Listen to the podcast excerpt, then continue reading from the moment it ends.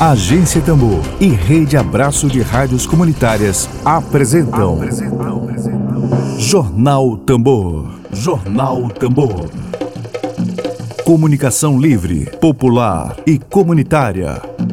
Está no ar Jornal Tambor. Jornal Tambor. É segunda-feira. Bom dia, bom dia para você segunda-feira de novo. Segunda-feira aqui na Agência Tambor. Bom dia, Paulo Henrique. Bom dia a todos e a todas que nos acompanham. Hoje, dia 19 de outubro, segunda-feira. Sejam muito bem-vindos à Agência Tambor, essa experiência de comunicação pública, de comunicação popular, de comunicação em defesa da cidadania, essa comunicação que ressoa as vozes que são silenciadas pela grande mídia. Estamos começando a edição de hoje, nesta segunda-feira, segunda-feira, segunda-feira. Vamos que vamos. Dedo de prosa. Dedo de prosa.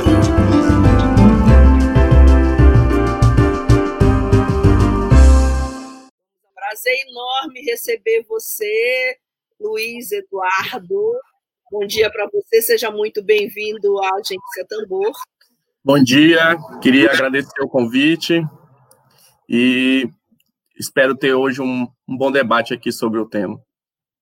Perfeito. Bom, o Luiz Eduardo Lopes Silva é historiador, é mestre em História e, doutora, e tem doutorado em Educação pela Universidade Federal Fluminense, é professor da Universidade Federal do Maranhão, a nossa UFMA, e possui mais de 10 anos de experiências em pesquisas sobre temas relacionados à criminalidade urbana e também é coordenador da rede de estudos periféricos. Nós vamos conversar com ele agora sobre as causas, as consequências e, sobretudo, Eduardo, a prevenção da violência urbana. A gente começa é, esse bom debate contigo aqui falando é, houve uma espécie de evolução da, dos estudos teóricos em torno da criminalidade. A gente já tem um conceito até de necropolítica, né, da Chile Bembe, e a, eu te pergunto, a, a, evolução dos estudos em torno da criminalidade nas cidades, ela, infelizmente, não sei se é uma percepção equivocada, ela não acompanhou é, a evolução das soluções, da prevenção, para violência, de estudos sobre a prevenção. Eu pergunto a ti, é uma percepção equivocada? Os estudos em torno da criminalidade, eles é, evoluíram, avançaram, é, não na mesma proporção que os estudos sobre soluções para a criminalidade? É, a questão é que os estudos avançam, mas as soluções para elas serem implementadas, elas precisam de transformações muitas vezes estruturais na sociedade brasileira que dependem de forças né, que nem sempre vão, vão se beneficiar dessas, dessas transformações. Né? Então, para a gente é, começar a pensar em diminuição de violência, a gente precisaria estar tá questionando, por exemplo, a guerra às drogas, repensando a guerra às drogas, precisaria frear imediatamente o processo de encarceramento em massa, dos mais pobres, dos jovens, dos negros, dos periféricos, né? Então, pensar isso seria repensar toda a nossa sociedade, né? Porque o, o aparato penal brasileiro, ele é hoje o centro da administração de uma violenta luta de classes que se, que se impõe no Brasil, né? Então, existe uma multidão de pessoas que, que, que para o mercado, para as forças é, que estão aí governando o país, já não interessa mais integrar eles, né? Então, o que resta de política pública para esse contingente populacional que não é mais integrável, né? O que resta é Bolsa Família e para aqueles mais recalcitrantes, o encarceramento e o extermínio, né? Então, é, passa por essa questão estrutural. Hoje a gente vive um, um, um, um modelo de acumulação capitalista que dispensa mão de obra, né? Que dispensa trabalho vivo, né? é, o, o, modelo Fordista, que era centrado no, no, naquelas grandes fábricas cheias de operários, né? É, praticamente no Ocidente ele foi, ele foi banido, né? E se, e se deslocou essas grandes fábricas para para o oeste asiático, para o leste asiático, né, como China, Vietnã, etc. O que restou no Brasil foram os desempregos em massa, né? O ABC Paulista, por exemplo, foi desmontado, reestruturação, reestruturação produtiva, e tudo isso vai gerar um, um desemprego gigantesco. E para administrar esse desemprego, essa desigualdade de renda, esse mercado neoliberal, para administrar isso, somente um violento um violento aparato repressivo que vai encarcerar cada vez mais, que vai criminalizar cada vez mais, e colocar isso em xeque seria colocar todas essa, essas premissas também, né? Isso não interessa. Perfeito. Bom, é, vou dar um bom dia para o professor também, historiador Vitor Coelho, que acompanha aqui. Bom dia, Flávia, pessoal da Tambor. Bom dia, professor Luiz Eduardo. Obrigada, professor Vitor, pela sua audiência audiência qualificada hoje aqui conosco. E a Rosana Bordalo, excelente tema, só não gostei dessa camisa vascaína. Sou, sou vascaína. O Flamengo ganhou ontem, né, Rosana? Por favor, né? É o, é Obrigada, Rosana. Não ganhou de pouco, não, né? É. Bom, é, professor, o Paulo Henrique, Luiz Eduardo, pergunta: Luiz Eduardo, essa necropolítica é um comentário, na verdade, não parece uma pergunta, é exclusividade do atual governo, governo Bolsonaro, creio, né? Claro. Ou é uma prática corriqueira do Estado brasileiro na sua avaliação? É uma, é uma prática corriqueira, sem dúvida nenhuma, só que no atual governo ela ganha centralidade. Né? Então, o, os governos, por exemplo, anteriores, de, os governos petistas, eles mesclavam a repressão com a monetização, a monetarização dos pobres. Né? Então, tinha o braço da repressão, foi ele que criou os presídios federais, a Força Nacional, o encarceramento em massa explodiu. No governo do PT também por conta da nova lei de drogas que eles aprovaram e tudo mais. Teve esse lado repressivo, porém, a centralidade era o processo de, de é, monetarização dos pobres, chamados, né, que é você integrar os pobres aos mercados consumidores, né, sem necessariamente haver um processo de, de integração cidadã, digamos assim, mas realmente injetando dinheiro, é, é, é, é aumentando o poder de compra do salário mínimo, né, aumentando a, a capacidade de, de tomar empréstimo, né, o, o, o chamado é, crédito, né, crédito popular. Então, todas essas medidas, elas acompanhavam a medida repressiva. O que se vê agora é que a, as medidas repressivas, elas ganham o centro do, do da política pública e essas medidas é, é, atenuantes, elas, elas ganham marginalidade, ficam cada vez mais marginais, são cada vez mais restritas, né? E o aparato repressivo é, ele ganha mais centralidade, né? Apesar de que, como ele falou, não é uma novidade, mas a centralidade que ela está ganhando é realmente algo singular deste governo, que a gente não pode deixar de apontar. Luiz, é, tu falaste ainda há pouco sobre drogas e criminalidade, fizeste uma relação, e a gente sabe, eu queria chamar agora um pouco o debate para a configuração urbana de São Luís. São Luís é uma cidade literalmente ilhada por grupos que comandam o tráfico de drogas. A gente chega a ver nas paredes pichadas proibido roubar, né? Bonde, né? O bonde ele ocupa espaços em bairros. A gente tem estudos assim é bem ainda preliminares. Eu, eu entrevistei no passado a Larissa, que é uma garota que fez uma uma, um curso de graduação e fez um estudo sobre as antigas gangues da Bota Preta, e aí e como isso evoluiu para hoje a, o tráfico de drogas, o bonde. Então, é, a pergunta que eu te faço é sobre a nossa capital, São Luís do Maranhão, a cidade sitiada por grupos que comandam o tráfico, sobre a juventude da capital sem perspectiva que ingressa no tráfico de drogas. É, no, nesse caso, já que a gente está falando de causas e consequências e prevenção, o, o que seria uma proposta razoável para que essa juventude não fosse recrutada para trabalhar como no bonde dos 40 aqui na capital ou outro grupo de tráfico? Eu chego, por exemplo, eu, eu, eu, visito alguns bairros da periferia, tem uma loja, por exemplo, tem um bairro aqui da capital, é, São Bernardo. Ah, essa loja aqui é do, é do tráfico. O traficante que é o dono da loja, loja de importados. Então a gente fica assim impressionada com a economia. Eu fiz até no meu blog, o Buliçoso, bulicoso.com.br, uma matéria com o nome A Economia do Tráfico. A essa economia que gera. Quais seriam, assim, na tua opinião, algumas alternativas para que o jovem da capital não seja recrutado tão facilmente para o tráfico? É preciso destacar que o maior recrutamento para as facções é o processo de encarceramento em massa, né? Então, hoje o Estado é o maior recrutador para as facções. Por quê? Porque o processo de guerra às drogas que se dá no Brasil é um processo extremamente violento e voltado apenas para os operadores de base desse mercado, né? Os operadores de base do mercado varejista de drogas são aqueles que são vítimas do processo de encarceramento em massa, né? E esse, esse jovem pobre, não branco, de baixa escolaridade e periférico, segundo apontam os mapas carcerários, né? É esse o perfil do, da, da, da, população carcerária brasileira. Uma vez que ele cai no sistema, né?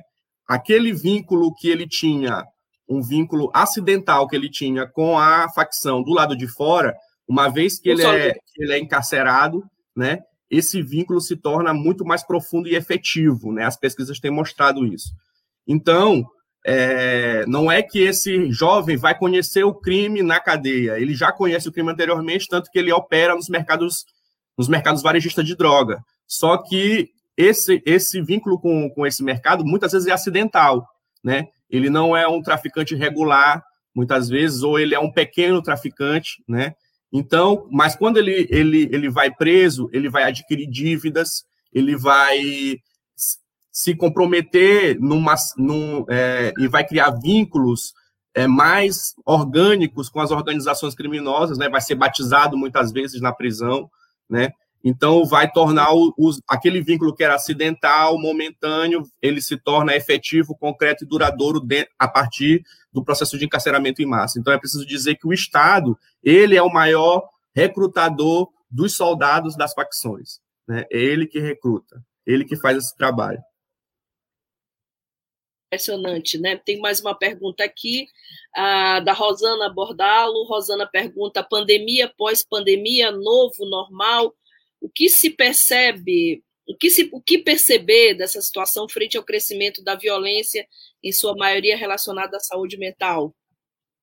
Olha, essa, essa não é uma área que eu me, me detenho, assim, que eu tenho leituras. Eu, o que eu posso dizer aqui são coisas muito muito do senso comum, né, relacionado a essa questão da saúde mental. De fato, eu não é um tema que eu não não posso dizer algo verdadeiramente científico, profundo, que eu tenha segurança do que eu esteja falando. Então, mas o que se sabe também em relação à minha área é que a pandemia ela não arrefeceu a violência, por exemplo, da guerra de facções, né, ou o número de homicídios, não houve diminuição, né? Pelo contrário, em alguns lugares houve até é, alta de homicídios, né? Em São Luís mesmo, durante a pandemia, a gente viveu uma crise da guerra faccional, né? Algumas semanas atrás, vocês devem se recordar, né, onde a cidade ficou meio que em toque de recolher, né, é um, o pânico que se espalhou teve mais efetividade para manter as pessoas dentro de casa do que o, a quarentena que o Estado tanto,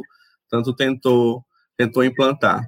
Então a gente sabe que, pelo menos na minha área, como eu disse, a pandemia ela não, ela não arrefeceu o, a violência. Pelo Isso. contrário. Professor, na, na, minha época de estudante universitário, a gente, na, no curso de comunicação, a gente estudou muito sobre os aparelhos ideológicos de Estado, que colocava, inclusive, a polícia, né, os aparelhos ideológicos de Estado, aquela, aquela teoria toda que o Althusser foi bebê do marxismo. E hoje a gente tem é, a presença muito forte sobre a relação entre criminalidade e racismo, anistia brasileira tem feito um trabalho extraordinário pela, pelo jovem negro vivo, e a gente percebe isso com muita frequência, essa relação de racismo que há, há anos atrás não se falava muito do ponto de vista dos estudos teóricos em torno da criminalidade. A pergunta que eu lhe faço agora é o Brasil, sobretudo o Maranhão, que é o estado predominantemente negro aqui no Brasil, segundo o estado com maior população negra do Nordeste, é, por que, que a gente consegue é, se apropriar de alguns símbolos? Eu digo apropriar no sentido que isso às vezes é, é, é apropriado pela indústria cultural de símbolos da cultura negra, a gente se orgulha de ser a capital, a Jamaica brasileira, do tambor de crioula maranhense, mas a gente não consegue, do ponto de vista de políticas públicas, alcançar, é uma pergunta um pouco difícil, reconheço, geraria um seminário, alcançar a diminuição da criminalidade. Do ponto de vista cultural, há muito êxito no que se refere a falar da africanidade, dos símbolos culturais negros, da música, da comida, do reggae, e mais do ponto de vista de políticas públicas, porque tem sido tão difícil, inclusive num governo de esquerda, como é o governo do Maranhão. A gente tem visto com muita frequência assassinatos ainda de jovens, sobretudo de mulheres negras na periferia. É, por que esse é um desafio tão difícil de ser equacionado no âmbito das políticas públicas? Eu diria que a dificuldade de transformar essa agenda cultural em uma agenda positiva é, que, que diminuísse a violência, né, que você está chamando a atenção, é a dificuldade, inclusive, da esquerda de ter uma agenda na área de segurança verdadeiramente de esquerda, né? Porque o governo do Estado, é, o governo Flávio Dino, é um governo de esquerda, sem dúvida nenhuma, é, promoveu avanços para a população maranhense inegáveis, por exemplo, na área de educação, né, com as escolas dignas, com as escolas de tempo integrais, os IEMAS, né, melhorou a situação carcerária, né, Pedrinhas hoje, é, em relação ao que era no governo passado, né, pacificou o complexo, melhorou a, é, as, algumas questões sanitárias, no entanto, nas ruas, né, continua apostando na política de encarceramento em massa, continua apostando na política de militarização do combate ao crime, né? Mais polícia na rua, mais PM, né? É, isso, infelizmente, é, é basicamente a mesma agenda dos governos, por exemplo, tucano do de São Paulo, né? Então a gente, a gente, enquanto esquerda, né? Pelo menos a esquerda que está no governo, é, ela não se preocupa em, em, em é, criar uma agenda distinta né, desse senso comum de direita que se, que se impôs no Brasil em questão de segurança pública, né? Infelizmente, eles continuam, eles continuam apostando nas mesmas medidas que a gente sabe já que, que a longo prazo são sabidamente fracassadas, né? É, Flávio Dino vai chegar na segunda, no, ao fim do seu segundo mandato, se ele manter as taxas de aprisionamento atual, ele vai dobrar a população carcerária maranhense em oito anos. Isso é sustentável a longo prazo? Há alguma sustentabilidade nesse tipo de, de política? Você dobrar a população carcerária a cada oito anos, será que isso é viável? Né? Será que os efeitos a longo prazo disso, disso é, é pensado? Ou porque a gente teve um efeito a, a curto prazo, conjuntural de diminuição dos homicídios, a gente vai continuar apostando nessa, nesse tipo de política, né? E nem se sabe se, se verdadeiramente foi o encarceramento em massa que caiu a, a, aos homicídios, quando eu é, que fez cair os homicídios em São Luís, quando eu, inclusive, tenho uma hipótese de que a própria, a própria dinâmica das guerras, da guerra de facções ela é muito mais responsável pela diminuição ou aumento dos homicídios do que o processo de encarceramento em massa, né, que a gente tem colocado em prática no Maranhão. Então, é, é preciso repensar tudo isso, né, como eu estou falando, não é, mesmo que às vezes a curto prazo você alcance é, é, um certo, um, um, relativo sucesso, né, que pode ser usado para as eleições e tudo mais, para fazer propaganda, mas é, nós, enquanto sociedade, é preciso pensar se a longo prazo isso tem alguma sustentabilidade, né? O que me parece que é totalmente irracional você dobrar a população carcerária a cada oito anos. Perfeitamente. Olha, é, bom, vou dar um intervalo para o professor descansar um pouquinho e ler os comentários. O Adroaldo Almeida, obrigado, Adroaldo, pela audiência. Parabéns ao professor Luiz Eduardo, um verdadeiro especialista em pesquisas sobre a criminalidade e as facções no Brasil. O professor Adroaldo aí está votando no Bira do Pindaré, eu também vou redeclarar meu voto aqui. Bira do Pindaré. Eu também, eu também sou Bira. Também sou Bira, Bira do Pindaré. Aí, Bom, e tem aqui o, o a, tem uma pergunta do Kelé, nosso ouvinte, e do professor Vitor. São senhor Vitor pergunta, é, o Kelé pergunta logo, você é a favor da discriminação? É, peraí, Lívia Lima, fiquei confusa. O Kelé pergunta se você é a favor da descriminalização da maconha, que está em discussão no STF. as mudanças do pacote anticrime, que levou um caso de repercussão nacional, do André do Rep, é, a tua opinião sobre isso, e eu, depois eu vou ler sobre o Vitor, porque um, um pergunta sobre a guerra às drogas, e outro pergunta bem interessante, é, fazer o programa junto com os nossos ouvintes, né? Eu, eu entrevisto junto com, a, com os meus colaboradores que me ajudam a entrevistar é, especialistas como o professor Luiz Eduardo. Então, vamos começar com Kelé. Você, professor, é a favor da descriminalização da maconha e as mudanças do pacote anticrime? É, eu sou a favor não só da descriminalização da maconha, como da descriminalização de todas as drogas, né? Não porque acho, acho que as drogas sejam algo inofensivo, porque acredito que todas as drogas têm as suas, têm as suas potências negativas, né? E devem ser usadas com muito cuidado e por pessoas adultas. É, mas porque a guerra às drogas já está provado isso, né? Não sou eu que digo, a literatura especializada já, já comprovou que a guerra às drogas ela é muito mais nociva à sociedade do que o uso das drogas, né? Então, mesmo o crack, que, por exemplo, é uma droga altamente devastadora para aqueles que são dependentes, né? É, a guerra ao crack ela é mais nociva do que o crack. Por, né, se você, pensa, você pensar quantas pessoas matam, quantas pessoas a guerra às drogas matam, é um número muito maior do que o efeito químico da droga mata. Né? Morrem muito mais pessoas em função da guerra às drogas do que de overdose ou de problemas de saúde relacionadas ao consumo dessas drogas.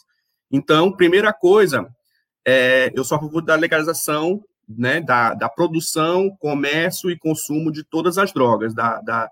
Só que isso não quer dizer liberar geral, né?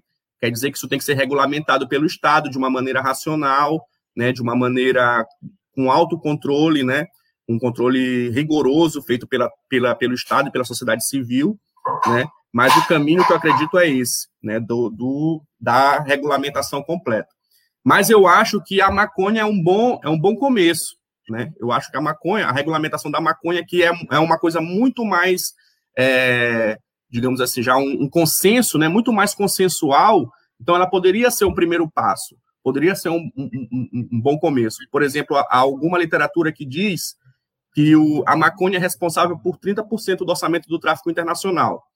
Então, você imagina, se você legaliza a maconha, você tem 30% a menos, né, você retira 30% desse mercado que é altamente violento. Então, eles têm 30% a menos dinheiro para comprar fuzis, pistola, para 30% a menos de dinheiro para financiar outros crimes, né? Então, já seria um, um, uma boa, um bom caminho, um bom começo, né? Já seria, que já repercutiria de, de, de, curto, pra, de curto prazo, é, já poderia ser visto os seus, os seus resultados, né? Mas, como eu disse, é, não basta a maconha, tem que caminhar para as outras, tem que caminhar. E, e, e, primeira coisa é tirar tirar os, o, o tabu de, de, debater essas coisas, né? Quando às vezes eu falo isso, inclusive em rodas de intelectuais, em rodas de esquerda, as pessoas demonizam o, o crack, né? As pessoas demonizam o crack. Nossa, mas legalizar o crack como se fosse o apocalipse e como se a situação atual também não fosse inaceitável, né? Como se a proibição do crack evitasse de existir as cracolândias, né? É, evitasse de existir a quantidade que tem do consumo, que é gigantesca. Né? Não, você precisa legalizar para trazer isso para o controle, trazer para os postos de saúde, fazer com que essas pessoas, né, com que elas não sejam mais alvos da polícia, e sim alvos do sistema, do sistema único de saúde, né? abrir as portas dos consultórios, do, do, do, do da, da, das terapias, dos psicólogos para esses, para essas pessoas, né? E, e, tirar a polícia desse assunto. É, é, é urgente fazer isso, né? Retirar a polícia é, é desse, desse, desse tema das drogas. Para começo, e... começo de conversa. Isso significa, a, a pergunta do professor Vitor Coelho é, então, que dá para dizer que essa guerra às drogas e o encarceramento em massa é ele que, que alimenta o crime organizado? Perfeitamente. Perfeitamente. É Se ele quiser dizer que com crime organizado, ele quer, ele quer dizer facções, eu concordo, né? Porque crime organizado a gente também pode aplicar para Lava Jato, para é um conceito né, é, que é um, um pouco flexível, né? Você pode aplicar para muitas coisas, mas se ele quer dizer com isso crime organizado facções, eu posso dizer a com certeza que o encarceramento em massa e, os e a expansão dos mercados ilegais são é, eles os, os, principais geradores, os principais motores que fazem é, surgir essa, esses grupos criminais do Brasil, como as facções, o primeiro comando da capital, o comando vermelho, o bonde dos 40, etc. Com Bom, certeza. a gente está chegando, chegando aos minutinhos finais, mas já temos, mas temos uma pergunta importante aqui do companheiro Ed Wilson, da agência Tambor, também professor universitário. O Ed pergunta: gostaria de saber a interpretação do entrevistado, professor Luiz Eduardo, sobre a indústria e a propagação do armamentismo, o encarceramento e a violência. Olha, é, essa a indústria, o, o, o, Brasil, ele é assim como toda a periferia, toda to, boa parte dos países periféricos do mundo é o, são os lugares onde esses onde essa a indústria armamentista vai despejar né, as suas mercadorias, as suas mercadorias é, é, violentas, né? É muito engraçado, por exemplo, que a gente discute que os Estados Unidos ele ele consiga punir um país, por exemplo, a Colômbia, outros países, porque a cocaína da Colômbia chega até Miami, né? Ele consegue, por, por conta disso, ele consegue é, digamos assim, uma desculpa para intervir nesses países, se infiltrar e tudo mais. Mas a gente sabe muito bem de onde vem a bala que está matando né, os nossos jovens ali na esquina todo dia. Por que, que isso também não me dá o direito de intervir lá? Se, se eu sei que uma, uma fábrica de uma bala R-15 é fabricada nos Estados Unidos ou em Israel, ela também vem matar os nossos jovens aqui, por que, que essa reciprocidade também não existe? Por que, que a gente não consegue intervir lá né, no, na, nesses países centrais, se eles, por conta das que as nossas drogas daqui chegam até lá, eles conseguem isso, conseguem intervir aqui. Né? É uma boa é uma boa pergunta que a gente poderia fazer, né? Eu não tenho dúvida de que esse mercado ele lucra com tudo isso, de que a guerra às drogas, né? Imagina você, se a guerra às drogas não existisse, o traficante não precisava comprar fuzil, porque a droga venderia na farmácia, né? E o dono da farmácia não ia precisar comprar um fuzil, né? Então, a guerra às drogas com certeza interessa a esse mercado armamentista, né? É, é, como eu falei, esses, as soluções, os estudos teóricos, como a gente abriu essa discussão hoje, né, falando, os estudos teóricos avançaram e apontam as respostas, apontam caminhos. A questão é que quando a gente vai mexer nesses, nesses né, é, colocar essas soluções em práticas, isso vai desagradar a muita gente. Isso vai de encontro ao interesse de muita gente. E essa poderosa indústria armamentista, que é que, é, que ocupa um lugar privilegiado no governo federal atual, ela é total interessada na, na questão das guerras drogas. Totalmente interessada. Ela lucra com isso. Né? O, o, o, tráfico, principalmente com o tráfico brasileiro, que é um tráfico altamente armado, sobretudo na, no, o tráfico carioca, né? É um tráfico altamente armado, militarizado, né? Diferente do tráfico que acontece, por exemplo, nos Estados Unidos, que é um tráfico desarmado, delivery, flexível, onde não há um ponto fixo de venda, né? Aqui não, aqui no Brasil o processo é diferente. É, Eduardo, saiu um livro agora, eu estou louca para ler, não sei se tu já leste, sobre a República das Milícias, do, dos Esquadrões da Morte Aérea Bolsonaro, que é bem impactante. Nossa, se tu já leu. eu quero muito ler. Não, ainda não li. Eu li o Esquadrão da é. Morte, o clássico lá do, do professor Hélio Bicudo, né? O seu, o seu depoimento ah, sobre o Esquadrão da Morte. Sim, esse clássico claro. eu já li, mas o, esse, esse agora atual ainda não. Mas estou muito pois é. curioso. É. é. pois é, a gente tem uns bons livros reportagens, a gente tem jornalistas colegas que fazem esse tipo de trabalho com muita coragem, né, de escrever sobre esses temas. Bom, Infelizmente chegou o nosso tema, tema muito bom, muito bem. Nós queremos te agradecer porque realmente enriquecedor nesse ano eleitoral, quando se discute pouco, embora a segurança pública não seja uma atribuição municipal diretamente, mas é um tema sempre onipresente quando se, se está no ano eleitoral. Né? Alguns candidatos, inclusive, fazem propostas. Queria te agradecer. Tem aqui muito comentário o Vitor Coelho, professor, fala: os fundamentalistas estão se mobilizando para barrar até o uso medicinal da cannabis. A extrema-direita também mata, de acordo, professor Vitor Coelho. Bom, é, eu queria te pedir as considerações finais. A gente sempre faz aqui na Tambor esse, esse, esse procedimento com todo entrevistado. Luiz Eduardo, as tuas considerações finais sobre esse tema, tipo trabalho científico mesmo, é o procedimento nosso. E ele, o que ela está dizendo, eu só não gostei mais da entrevista porque ele é flamenguista. Os vascaínos e corintianos estão hoje de luto. É. Mais parabéns. Hoje eu diria que essa é a minha melhor virtude, ser flamenguista. Opa! Professor então, Droldo, obrigado. Muito boa entrevista. Uhum. Não, só isso. Ele está só comentando muito boa entrevista. Parabéns, Flávia. Parabéns, Agência Tambor. Quero informar novamente que essa entrevista estará disponível já já no Spotify, na plataforma Spotify. Só o áudio. Você pode compartilhar, você pode divulgar e nos ajudar aqui a fazer comunicação popular, comunicação sem interesse comercial, mas com o interesse público como foco. Professor Luiz Eduardo, suas considerações finais. É, eu queria primeiramente agradecer à Agência Tambor pela, pelo espaço de debate, né?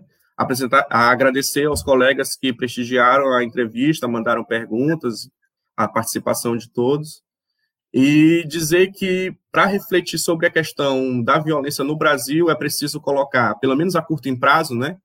Se a gente for pensar por outro lado, as questões estruturais são questões seculares, né, de escravidão, desigualdade, etc. Mas se a gente quiser pelo menos pensar a curto prazo em, em soluções mais conjunturais, a gente tem que colocar em xeque, como eu falei, primeiro, o processo de carceramento em massa, e segundo, repensar a guerra às drogas. Essas são as questões mais imediatas quando a gente fala em prevenir violência, em ter uma sociedade é, menos desigual, menos, menos punitiva, né?